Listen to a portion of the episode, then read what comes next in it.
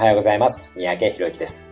自信とエネルギーの高め方の最後に紹介するのは、ある意味一番重要な食事です。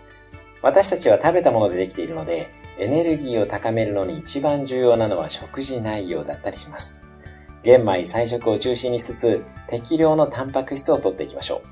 タンパク質は肉よりも豆類や魚を中心にしてみると消化の負担が少なくて済みます。また、動物の体温は人間より高いので脂肪が体内で固まります。